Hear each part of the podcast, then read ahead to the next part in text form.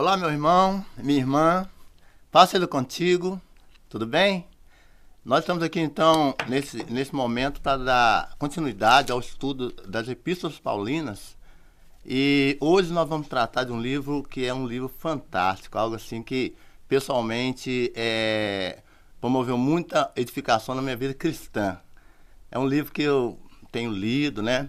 E tenho aprendido muito com as revelações de Deus através desse livro. Ah, ok? Vamos trabalhar então hoje é o livro de Romanos. Romanos é um livro assim fantástico. Eu até aconselho você a fazer uma leitura mais profunda dele, porque aqui nós temos apenas 25 minutos para compartilhar de maneira superficial alguns pontos que a gente quer refletir com você, mas o, o interessante é que você realmente é, é, debruce melhor sobre esse conteúdo que vai transformar a sua vida e a vida de todos aqueles que você pode levar a palavra, a revelação que está nesse livro. Amém? É, vamos fazer uma oração aqui. Deus abençoe é, nesse momento, Pai. Fa fala conosco, que essa reflexão aqui promova edificação espiritual para as nossas vidas, em nome de Jesus.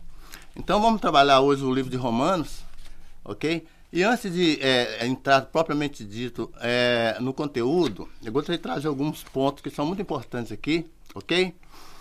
Primeiro ponto, é, a carta aos Romanos é, é, um, é, muito importante porque ela traz algumas revelações profundas né, acerca da, da, do propósito de Deus sobre a humanidade. Eu, antes de falar exatamente dos pontos, eu quero trazer aqui que a Epístola de Romanos né, é, é o sexto livro do Novo Testamento, na verdade.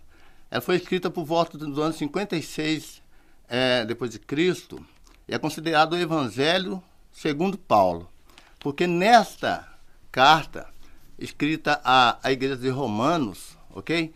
O apóstolo Paulo traz uma boa nova ali. E nós vamos entender que boa nova é essa, né? Jesus Cristo veio e trouxe a boa nova do Evangelho, e Paulo vem em seguida, após a sua transformação, é, trazer uma boa nova também em complementação ao que Cristo nos colocou, ok? E essa boa nova é exatamente a justificação pela fé, ok? A salvação através da nossa fé em Cristo. É o que foi pregado por ele anteriormente, né? É uma das epístolas mais longas, das, epístolas paulinas, das cartas, é a mais longa, correto? E quanto à questão de onde ela foi escrita, há uma controvérsia, né? Ah, pode ter sido escrita em, na Grécia ou em Corinto, né? Devido às, às viagens missionárias de Paulo. Uh, como aqui nós temos pouco tempo, nós vamos só deixar esses pontos, né? Mas, logicamente, você tem essa opção de estudar na linha mais profunda. Ela foi transcrita é, por Tércio. Tércio era um escriba, né, que servia a, a, a, Paulo. O escriba é uma pessoa que tem um alto conhecimento da, da, da, da escritura, da, da lei e tudo mais. Então, ela foi transcrita por esse homem que é, realmente revelou ali em letras o que o apóstolo Paulo queria dizer, ok? Então vamos lá. É, um ponto muito importante na Epístola de Romanos é o poder e o impacto que ela traz na vida das pessoas. Então, como eu disse é, inicialmente, a minha vida pessoalmente foi muito impactada por tudo que eu li em Romanos, que eu tenho estudado, é, é um poder transformador violento que é, é, traz a Epístola de Romanos. E aqui eu quero citar apenas um nome, né? É um nome que hoje nós devemos a ele, é, a reforma protestante, Martim Lutero, ok? Ao ler é, a Epístola de Romanos, Martim Lutero foi altamente impactado também. Foi tão impactado que ele é, teve seus conceitos acerca das coisas de Deus mudado. E a partir daí, foi tão impactante que ele se converteu se converteu realmente a Cristo, né? A Bíblia, ao conteúdo real do que Deus tem revelado ao homem. E ele foi o precursor, então, da reforma protestante no século XVI, né? um homem importante na nossa história e que foi impactado através do livro de Romanos. Tiveram grandes outros homens também, né? é, o Constantino, por exemplo, foi uma grande personalidade na história de Roma, e ele também foi muito impactado. E hoje a igreja atual também você, eu, nós possamos, a cada dia, podemos ser impactados também por essa profundidade da palavra que tem em Romanos. Ok? Vamos então, nós vamos é, trabalhar hoje apenas os dois primeiros capítulos, né? Capítulo 1 e 2. E nesse capítulo eu quero trazer aqui alguns pontos que são fundamentais é, de tudo que a gente lê no capítulo 1, no versículo capítulo 1 e, e capítulo 2. É, tem muita riqueza aqui, mas conforme o tempo não permite, eu quero trazer algumas reflexões aqui. Primeiramente, é, é o seguinte, no versículos 1 a 7, vou dividir aqui em alguns versículos pontuais, para a gente conseguir visualizar de maneira global é tudo que a gente está colocando aqui. Amém? Então vamos lá. No versículo 1 a 7, o apóstolo Paulo faz uma apresentação de si mesmo. E olha que interessante. Logo no versículo 1 ele diz assim: Paulo, servo de Jesus Cristo, chamado para ser apóstolo, separado para o evangelho de Deus. Olha que interessante aqui, ele diz que antes, na sua apresentação, ele se preocupou em falar que ele é simplesmente servo de Jesus Cristo. Isso bate com exatamente o que nós estamos, temos aprendido aqui na, na visão do voluntariado, né? Antes de qualquer credencial, nós somos servos de Deus. É o que o pastor Leandro tem nos passado, nós temos aprendido junto e temos disseminado essa visão do voluntariado aqui. E você que está aí é um servo, né? Está à disposição ao serviço da casa de Deus. Então, nós sabemos que o apóstolo Paulo tem muitas credenciais. É um homem realmente culto, criado aos pés de Gamaliel, né? Que era um, um mestre da, da, da, da lei naquela ocasião. E grandes conhecimentos ele tem, mas ele se ateve em falar que é servo, né? De Deus, no versículo 1. E aqui, é, apesar de muitas credenciais, ele inicia exatamente dizendo isso, né? Que ele era servo de, de Deus e chamado por ele, ok? E o chamado de Paulo aqui é algo fantástico. Ele foi chamado para é, evangelizar os gentios, amém? Então, os judeus receberam a palavra, Jesus veio e fez a sua parte, e a partir daí o evangelho expandiu. Nós sabemos que quando Jesus foi elevado aos céus, ele enviou os discípulos para disseminar o evangelho, né? E na Judéia, Maria, os confins da terra, e aqui em Paulo ele já abriu o leque, atingindo e alcançando os gentios, que são aqueles que não são judeus, que não estavam ligados ainda à família de Deus, né? Ao plano de Deus. E hoje também nós, igreja atual, estamos, de certa forma, é, é, dessa ramificação dos gentios. E Jesus, né, inclusive fala lá em João, capítulo 1, versículo 12, que ele veio para os seus, os judeus, mas eles não receberam, mas nós o recebemos hoje e temos direito de ser chamados filhos de Deus. Olha que maravilha. Amém, gente? Então vamos lá. É, então aqui ele fala exatamente isso. Ele é servo de Deus, chamado para o evangelho de Deus anunciar aos gentios, ok? É, então é muito interessante porque ele tinha uma missão. E essa missão dele estava bem clara em sua mente. Deus o chamou, né? E ele tinha essa visão bem clara. E cumpriu muito bem essa visão, ok? Então, versículo 1 diz exatamente isso. É interessante aqui, no versículo 7, ele diz o seguinte: a todos os chamados de Deus que estão em Roma, chamado para ser de santos, graça a vós outros e paz da parte de Deus nosso Pai e do Senhor Jesus Cristo. Então ele sabia também que Roma era, ainda que gentios, tinha um chamado de Deus, não é isso? Então ele fez esse trabalho, se colocou à disposição de Deus como servo para evangelizar Roma também, né? Porque ali já existia uma igreja também. Ele tinha muito anseio, vamos ver à frente, de conhecer a igreja de Roma, porque até então ele não tinha visitado aquela igreja. Amém, gente? Ok. Vamos então dar sequência aqui. No versículo 8 a 15, é, a fé dos romanos instigou a curiosidade e o anseio de Paulo para conhecê-los. Olha que interessante. É o que eu acabei de dizer, né? Vamos ler aqui no versículo 9 e 10 do capítulo 1, que diz o seguinte: é, porque Deus, a quem sirvo em meu espírito, no, no evangelho do seu Filho, é a minha testemunha de que, como incessantemente, eu faço menção de vós em todas as minhas orações, suplicando que, em algum tempo, pela vontade de Deus, se me ofereça boa ocasião de visitar-vos. Visitar Então o apóstolo Paulo tinha muito desejo de conhecer a igreja de Roma, né? E até então eles tinham aqueles conceitos de salvação é, em Cristo, né? E estariam recebendo a partir de Paulo, é, de maneira muito firme, o conceito da salvação pela fé, né?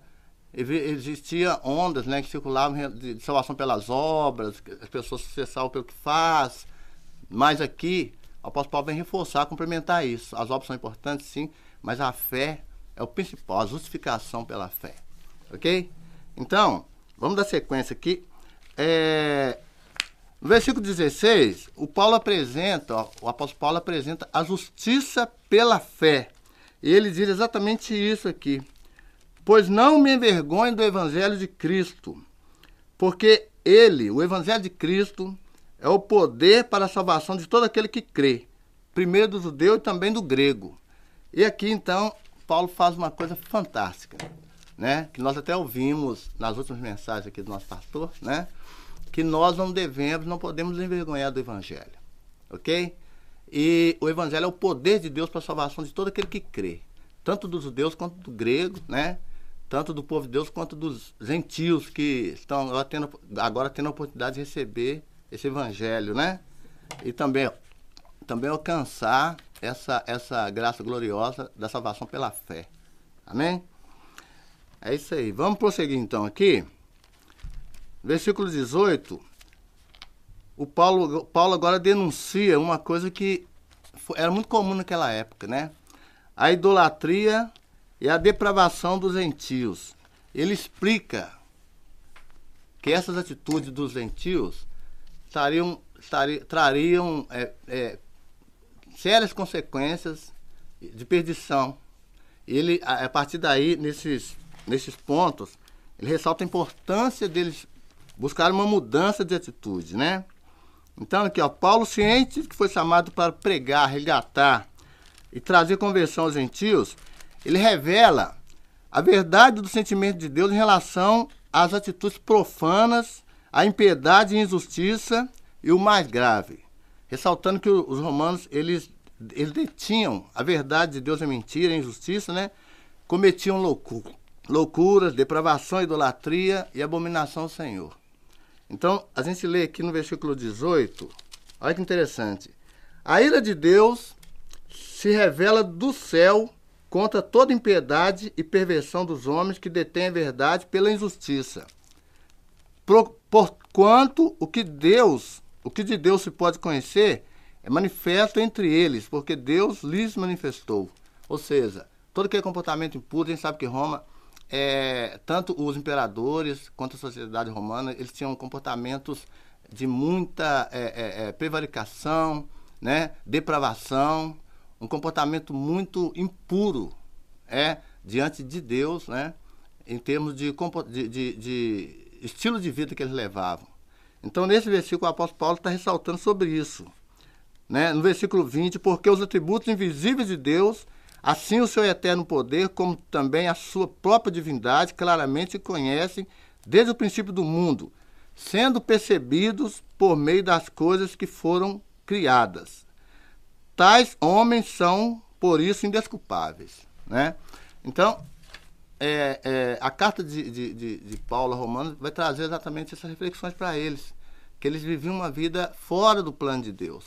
E que eles precisariam refletir em relação a isso e buscar uma mudança. A igreja que já estava ali também sofreu influência é, é dos romanos, né? Do, do, da, da nação como um todo.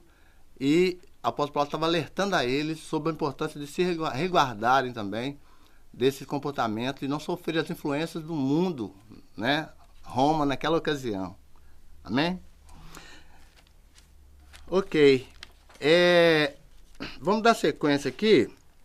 São muitos pontos, mas eu estou trazendo alguns versículos específicos para a gente refletir e, e, e trazer é, esse entendimento à nossa própria vida. Amém, gente? Então vamos lá, então, no versículo 24, é, Paulo expõe é, as consequências de ter escolhido por seus próprios caminhos e é, é inevitável e merecida punição pelos seus erros. Né? Versículo 24, olha que coisa incrível que o apóstolo Paulo traz. Por isso Deus os entregou, ou entregou a tais homens, a imundícia pelas concupiscências do seu próprio coração, para desonrarem entre si. Pois eles mudaram a verdade de Deus em mentira, adorando e servindo a criatura em lugar do Criador, o qual é bendito eternamente. Amém. Ou seja, o comportamento deles foi tão degradante, degradante que Deus, de certa forma, é, é, trouxe essa revelação a eles, né? E os entregou a essa, é, é, é essa, essa lascívia, a esse comportamento deles. Eles sofreram, sofreram realmente é, a consequência dessas práticas impuras que eles praticavam, né? desses atos que não glorificavam a Deus. Ok? E no versículo 26, olha que interessante. Deus os entregou as paixões infames, porque até as mulheres mudaram o modo natural das relações íntimas por outro, contrário à natureza. Então eles mudaram a natureza de Deus, né? É, é, na época romana é muito comum é, práticas é, práticas sexuais indevidas, né? E realmente são um comportamento que eles tinham que desagradava a Deus muito. Então, tanto é que a gente vê na história de Roma, né, relações ilícitas, homem, homem, mulher, mulher, né? E hoje a gente vê no mundo atual também uma certa consequência disso, né? E Deus realmente veio através do apóstolo Paulo, de maneira forte, impactar a vida de, desses romanos, desses, de, é, é, dessa nação, através desses princípios, para que reconheçam realmente que é, estão fora do plano de Deus. E sendo gentios, né, precisariam também cegar, porque Deus dá oportunidade a todos de alcançar a salvação em Cristo. Amém? Então, na prática, o capítulo 1, em resumo, ele fala sobre toda a humanidade, né, que toda a humanidade está presa no pecado e precisa ser resgatada. Então, lendo todos esses pontos aqui e os versículos do capítulo 1, é, em suma, ele traz exatamente isso. Toda a humanidade é, está presa e precisa ser resgatada. Então, é a questão da consciência do pecado e a conscientização de que precisa mudar, realmente é, mudar a rota para alcançar essa remissão, esse perdão, deixando os atos impuros, né? deixando os pensamentos negativos, as práticas que não glorificam a Deus para serem é, é, um, um, povo transformado. E realmente o Evangelho, através de Paulo, alcançou os romanos. E muitos deles conheceram a, a, a Deus. Através do apóstolo Paulo, através da, da igreja que estava é, localizada em Roma, onde expandiu essa palavra, mesmo em meio às perseguições, né? É, mesmo em meio às lutas, às retaliações. Né? Foi uma igreja forte que realmente conquistou o Império Romano com o Evangelho da fé, da transformação de Deus. Amém? É isso aí, capítulo 1, né? Leia, leia na sua casa com mais detalhes, estude. Tem muitas revelações aqui. A gente está falando pontos básicos devido ao tempo, né? Mas em suma é exatamente isso. Isso que a gente quer colocar aqui, do, do capítulo 1. Ok? Vamos partir então para o capítulo 2.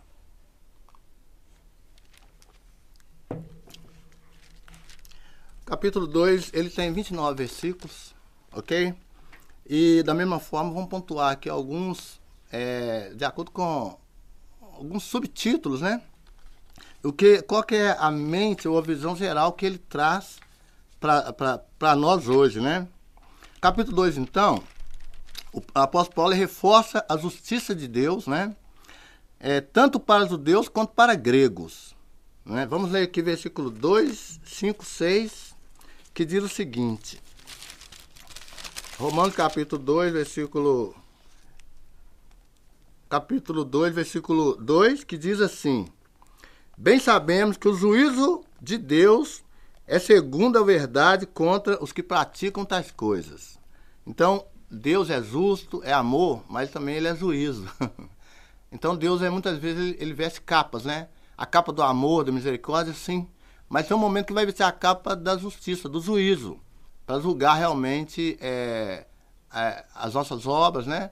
E o comportamento tanto nós, nosso atualmente, quanto julgou o povo passado. No versículo 5, diz exatamente o seguinte: Mas segundo a tua dureza e coração impenitente, acumulais contra ti mesmo ira para o dia da ira e da revelação do juízo de Deus. Então, pelas práticas impuras, né, os romanos estavam acumulando, né? Ira para o dia da ira, ou seja, é, tem o dia do Senhor. A Bíblia revela sobre o grande dia do Senhor, que vai ser um dia realmente é, tão, tão, tão, tão forte que quem, quem subsistirá naquele dia da ira do Senhor, né? E a ira de Deus é contra, é contra toda injustiça. Ok? Então, no versículo 5 diz exatamente isso. E no 6, que retribuirá a cada um segundo o seu procedimento. Então, o, juízo de Deus manifesta, né? Sobre o, sobre o nosso procedimento, o nosso dia a dia, nosso estilo de vida, né? De repente, Deus nos confronta naquilo que estamos fazendo hoje, né? Por quê? Porque Ele nos ama e quer que a gente esteja no caminho, agradando a Ele e fazendo vontade, a vontade do Pai de maneira bem é, espontânea, com bastante deliberalidade, né? Sem aquela ideia de que eu sou obrigado, né, obedecer a Deus. Pelo contrário, com amor, né, ter prazer em servir ao Senhor. E no versículo é, 8, diz o seguinte: Mas a ira e indignação dos facciosos que desobedecem à verdade e obedecem à injustiça. Então, a ira de Deus vem porque as pessoas obedecem né, à injustiça e desobedecem à justiça, à vontade de Deus, deixam de lado. Não é isso? Então, atenção, né, o que o Romano está trazendo aqui no capítulo 2. Né, que Deus é justo, ele tem sim amor, né? Misericórdia, sim, mas ele também é justo. Em algum momento vai fazer justiça. E quem suportará o dia do Senhor, né? E quem suportará o dia da ira do Senhor, ok? É, e para essa, essa parte aqui, vamos ler o, o versículo 9 também, que é muito importante, que diz: Tribulação e angústia virão sobre a alma de qualquer homem que faz o mal. Ao judeu primeiro e também ao grego, ou seja, é, tribulação e angústia vêm sobre todos aqueles que mudam a verdade de Deus e mentira, a justiça e a injustiça, né? Então, nós temos que prezar em conservar a justiça de Deus em nossas vidas, o amor, né, a misericórdia dele, né? Porque ele julga tanto os judeus quanto os gregos. Nenhum, nem judeu, nem gregos, estão é, isentos né, do juízo de Deus. Ou seja, nem a igreja hoje, nem os ímpios lá fora estão isentos é como que se diz, na chuva vem para os bons e para os maus. E a justiça de Deus também virá para todos. Então, é, o bom é estarmos realmente em conformidade com a vontade de Deus, para que a justiça dele se manifeste a nós e a salvação através da fé também. Né? Gostaria de ressaltar aqui dois versículos que são muito importantes, que é o versículo 12 e o 16, que diz assim, o 12.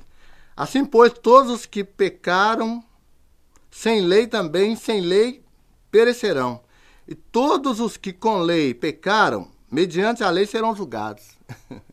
então, se és uma nação, um povo ou, alguém que tenha lei ou não, ele vai ser julgado, tendo lei ou não tendo lei, né?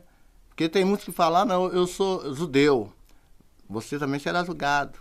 Ou eu sou gentio, você também será julgado. Né? O que a gente falou anteriormente, que os juízos vêm para todos. E no versículo 16, traz uma verdade profunda que é o seguinte: Isso acontecerá no dia em que Deus, por meio de Cristo Jesus, julgar o segredo dos homens, de conformidade com o meu evangelho. Aqui, o apóstolo Paulo falando segundo o meu evangelho. E nós falamos inicialmente o livro de Romanos é o Evangelho segundo Paulo. Realmente, essa boa nova da salvação pela fé. Ok? Então, aqui, é, no versículo 16, Deus, por meio de Jesus Cristo, ele julgará o segredo dos homens. Agora, que coisa interessante, né? Você está aí, é você. É, Deus se conhece profundamente, né? E a palavra diz que ninguém conhece o homem senão o próprio espírito do homem. Ou seja, você sabe as suas fraquezas, né? Você sabe as suas limitações. Então, assim, é importante você se firmar em Deus, nós nos firmarmos, porque Deus ele vai julgar a nós dentro daquilo que, a gente faz ou não, né? Dentro do, do proceder de justiça ou injustiça. Então, nesse versículo 16 é muito é interessante o que ele fala. Amém? Vamos então avançar aqui, versículo 17 a 24. O apóstolo Paulo traz um alerta dizendo o seguinte: que os judeus gregos e a igreja atual precisam manter o senso de coerência. Isso aqui é muito bom a gente falar. Porque a vida cristã, ela requer de nós coerência. E exatamente isso que vai dizer aqui. Versículo. É, é, é, versículos. Diz, é, vai dizer o seguinte aqui. Vou ler. Deixa eu achar aqui. Tá, versículo 17. Olha que coisa interessante. Os judeus não são indesculpáveis, nem os gregos, e nem hoje nós, a igreja atual. Né? Porque do, o versículo diz assim: Se, porém, tu que tens é, por sobrenome judeu e repousas na lei e te glorias em Deus, que conheces a sua vontade e aprova as coisas excelentes, sendo instruído na lei, que estás persuadido de que és guia de cegos, luz dos que encontram em trevas, instrutor de ignorantes, mestre de crianças, tendo na lei a forma é, da sabedoria e da verdade, tu, pois, que ensinas a outro ou a outrem, não te ensinas a ti mesmo? Se você ensina às outras pessoas é, é, o mistério de Deus, o Evangelho acerca de Cristo, o que você ensina, você vive isso, né? A coerência é exatamente isso, você falar uma coisa e viver aquela coisa. Infelizmente hoje é, tem muitas pessoas, né? Prega, anuncia uma coisa e fazem diferente, né? É aquela história, né? É, faz o que eu digo, mas não faz o que eu faço. Isso não é coerência. Então nós temos que ter essa coerência de servir a Deus, falar, ensinar, mas viver o que estamos pregando. Isso bate muito bem com o que Tiago diz, né? Ele diz que é, é, nós não podemos ser somente ouvintes da palavra, mas praticantes. Né? Ouvir, anunciar, praticar aquilo que, os princípios que a gente está colocando ali. Né? Então, é, versículo 24. Pois como está escrito, o nome de Deus é blasfemado entre os gentios por vossa causa. Muitos judeus, eles tinham uma incoerência no que faziam. Ensinava uma coisa e praticava outra. Então isso afastava os gentios. E com isso é, é, causava um bloqueio para que os gentios se chegassem, é, chegassem ao conhecimento de Deus. Amém? Então, é muito interessante esse ponto. A coerência cristã é algo que nós precisamos praticar. O que você tem ensinado, você tem praticado? O que você tem aprendido, né? Você só tem aprendido ou tem colocado em prática, ok? Então o Romanos traz aqui essa reflexão também, de nós sermos coerentes, seja judeu, seja grego, seja os gentios, seja a igreja atual, você aí, né? A reflexão é, eu aqui, o que você ensina, você está fazendo? É o princípio da coerência. Então, essa reflexão também Romanos traz, ela é muito válida para o dia de hoje, né? É, não sejamos somente ouvintes da palavra, mas também praticantes. Então, aquele que ouve a palavra, ouve e não guarda essa palavra, ele é semelhante à pessoa que olha seu espelho, depois sai dali e não lembra mais a sua, a sua imagem. Amém? Vamos terminar então aqui, concluindo, no versículo 25, que fala sobre a verdadeira circuncisão, né? Aqui fala a questão da circuncisão, é, é, é, é só para pincelar, para a gente concluir, esse aqui é um assunto bem, bem profundo, né? Que também nós podemos, você pode ler, estudar e, e é, é, é aprender um pouquinho mais sobre isso. Né? Versículo 25, ah, porque a circuncisão tem valor se praticares a lei. Se és, porém, transgressor da lei, a tua circuncisão já se tornou circuncisão. Ou seja, é, o povo é circuncidado, era um sinal que eles tinham, os homens, né? É, é um, um, assunto mais, mais detalhado. Mas não adianta ser circuncidado no corpo e o coração está é, longe de Deus. O que está dizendo aqui é exatamente, fala, sou cristão, mas você tem a marca de Cristo? Você realmente está vivendo isso? Então a reflexão é exatamente essa. É, o livro de Romanos, então, está nos trazendo a uma responsabilidade cristã de realmente ser coerente na nossa fé, falar, praticar ok? E não somente falar que somos de Cristo, mas realmente viver uma vida de fé genuína, pura e verdadeira, ok? Então, em suma, o capítulo 2, é, ele diz sobre o resgate, né? Não acontecerá tentando obedecer às leis do Torá, né? Igual a gente vê hoje, né? É, inclusive, Israel, muitas lutas, guerras, às vezes até por isso, questões religiosas, por questões de, de, de obedecer à Torá, né? É, é, os princípios, as leis e tudo. Mas, se a gente não levar isso a ponto de trazer para a prática diária, não adianta ter o conhecimento, né? Da Torá, da Bíblia, inclusive, se não há prática. Amém, irmãos? Então, eu gostaria de deixar essa reflexão aqui, Romanos 1 e 2, é, de maneira bem abrangente, e te é, é, motivar a ler, né? O, o, o, livro todo de Romanos. Ele é muito é fantástico. Logo a frente vamos continuar com as, os outros capítulos, mas vai lendo já, ok? Porque ele vai trazer um grande crescimento e amadurecimento é, é, espiritual, né? E uma grande mudança na sua vida cristã, ok? Então, está aí, assista aí, volte, veja novamente, reflita, né? Assimile esse conteúdo e cresça. E assim você será um cristão melhor, sedimentado na fé. Ok? O livro de Romanos vai trazer um impacto violento na sua vida de mudança, assim como trouxe na vida de Lutero, né, de Agostinho e várias personalidades do tempo antigo e que hoje culminou é, na, na, reforma e na, na, na no, no, no, alcance do Evangelho no mundo de hoje. Amém? Então eu agradeço aí, viu? Deus te abençoe e que você seja transformado por essa palavra. E um, um abraço para você. Até mais.